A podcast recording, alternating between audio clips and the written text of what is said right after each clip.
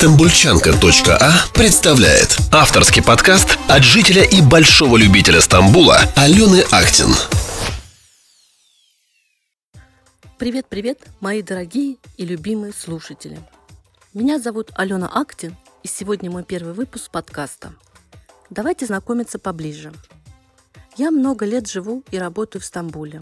Я здесь развиваю несколько своих направлений, одно из которых является сфера туризма – но нет, не подумайте. Я не буду здесь продавать горящие путевки, в отеле все включено.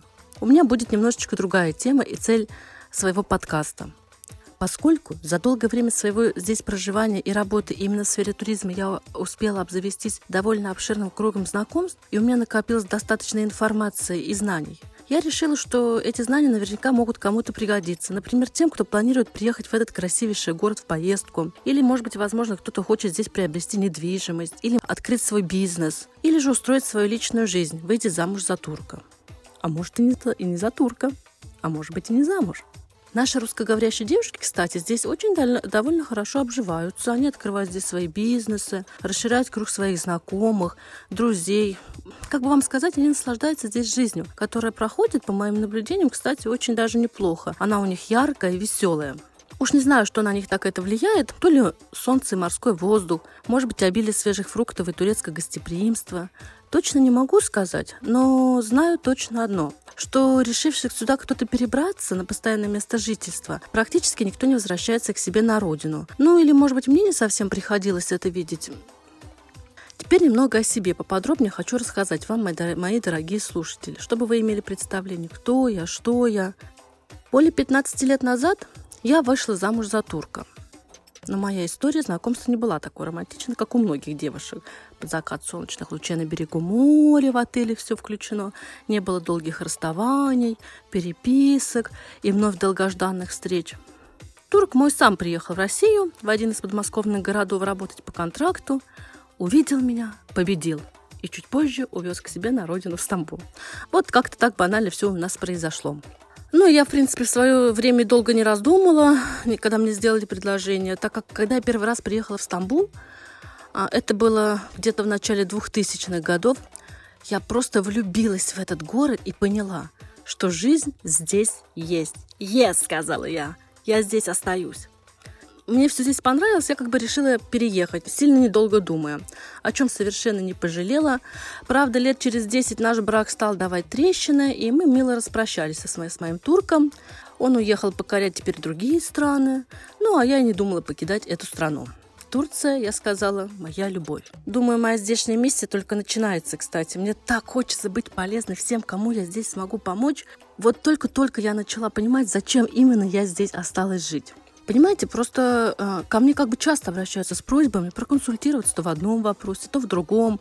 Но в связи с тем, что мой первый подкаст, как то не печально, выходит вне карантина, и у нас он тоже есть, а туристов у нас пока нет, для будущего все-таки хотелось бы поделиться немного короткой информацией о городе. Вы знаете, как говорил один сказочный герой, помните в сказке «Золушка»? «Я не волшебник, а только учусь. Но что-то мне подсказывает, что когда закончится вся эта неразбериха с вирусами и вновь откроются границы, миллионы туристов опять приедут сюда, в Стамбул. Потому что это город с невероятной, с бешеной энергетикой. Его невозможно не полюбить. Хочу вам еще сказать, что Стамбул в 2019 году превзошел Нью-Йорк в рейтинге посещаемости, попав в список самых посещаемых городов мира, в десятку, вернее, списков самых посещаемых городов мира. Да, и, кстати, хочу напомнить, что Стамбул – это не столица Турции, как многие еще привыкли думать. Официальной столицей Турции является Анкара. Стамбул – это просто самый большой город этой страны. Население здесь давно перевалило за 20 миллионов, жители совершенно разной национальности. И, кстати, здесь очень много работающих из нашего постсоветского пространства. Это Узбекистан, Казахстан, Украина, Туркмения и других еще стран.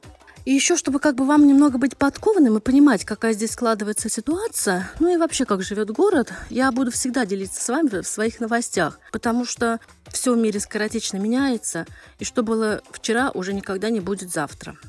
Так вот, о ситуации на сегодняшний день. Турки не совсем послушный народ, и меры предосторожности они, конечно, принимают, но только, знаете, те, которые поняли, что в мире свирепствует какой-то вирус.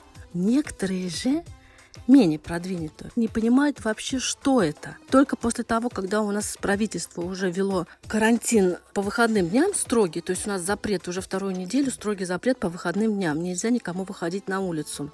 Только после этого они начали понимать, что это здесь происходит вообще. А, вы знаете, для турков, живущих в больших городах, запрет выходить в выходной день на улицу, мне кажется, это самая страшная мера, которая принята правительством. Так как в их культуре выходной день – это святое.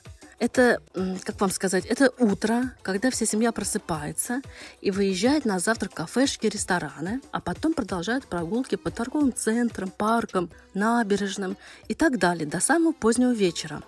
Сначала ты, когда смотришь на это, сравниваешь с нашими такими праздничными праздничными днями, а потом со временем свыкаешься и уже кажется, что это довольно обыденная процедура. Просто у них так заведено.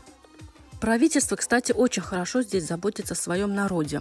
У нас здесь нет, не существует проблем с нехваткой медикаментов, мест в больничных палатах. Маски здесь раздают, кстати, бесплатно. И в общественный транспорт без средств защиты здесь не пускают. То есть запрещено пользоваться, если у вас на вас нет средств защиты. Вот такие меры предосторожности. И вы знаете, что бы ни говорили об этой стране, мне кажется, такая забота о своем народе дорогого стоит. Мне совсем не хочется поднимать тему коронавируса, но смотря на статистику и снаружи, наблюдая здесь все происходящее изнутри, я могу смело сказать, что турки меня в очередной раз очень-очень сильно удивили, причем с хорошей стороны. Действуют они с очень правильным подходом. Я уверена, что мы из карантина выйдем с наименьшими потерями как жизни, так и экономики. Я читаю новости и слежу за ними и понимаю, что планы по быстрому поднятию экономики уже также разработаны и готовы к внедрению. Думаю, что многие слышали, что Стамбул называется город контрастов. И это так и есть. Здесь, знаете, как будто время соединяет прошлое и настоящее.